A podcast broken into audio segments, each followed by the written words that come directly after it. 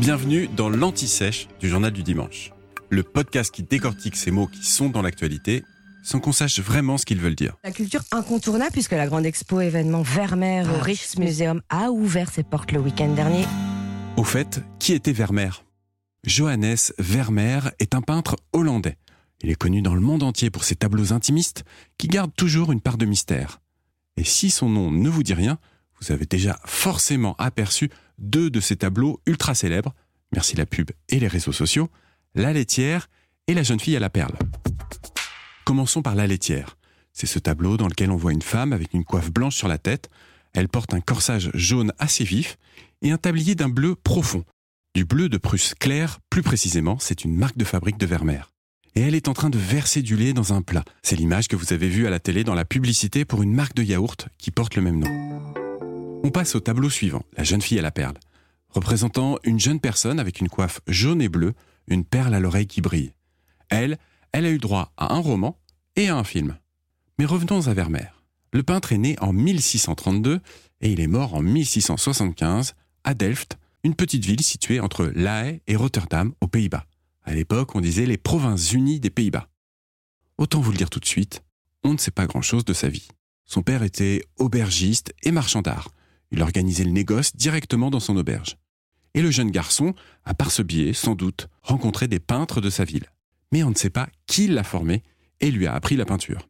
À la mort de son père, Vermeer devient marchand d'art à son tour. Et il hérite, mais seulement de dettes importantes. Il est né dans une famille calviniste, mais il se convertit pour se marier avec Catherine, une jeune femme catholique et aisée. Ensemble, ils vont avoir 11 enfants. Vermeer était sans doute méticuleux et perfectionniste. En tout cas, il peignait lentement, pas plus de trois tableaux par an. À la fin de sa vie, en 1672, une grave crise économique frappe les Pays-Bas. Le peintre, qui était renommé dans sa ville de Delft, ne vend plus. Ni ses œuvres, ni celles des artistes qu'il représente.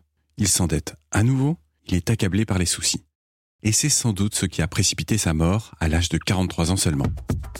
Après son décès, sa femme récupère ses dettes. Elle doit déclarer faillite et sachez, pour l'anecdote, que celui qui est nommé à ce moment-là comme administrateur des biens n'est autre que Anthony van Leeuwenhoek, le pionnier de la microbiologie. Mais on s'égare un peu. Ce qu'il faut retenir de cette anecdote, c'est que Vermeer a vécu pendant le siècle d'or hollandais.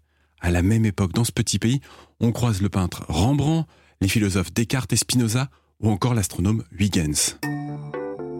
Pour revenir à Vermeer, si on en parle aujourd'hui, c'est parce qu'il fait l'objet d'une rétrospective exceptionnelle au Rijksmuseum à Amsterdam.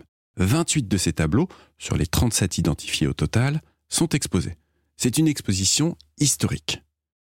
Et pour finir, sachez que le nom du musée, c'est compliqué, se prononce en néerlandais Rijksmuseum. Vous venez d'écouter l'Anti-Sèche du Journal du Dimanche, le podcast qui répond à la question que vous n'osiez pas poser. Je suis Vivien Vergniaud et si vous avez aimé ce podcast, mieux si vous voulez écouter d'autres épisodes préparés par la rédaction du JDD, c'est facile.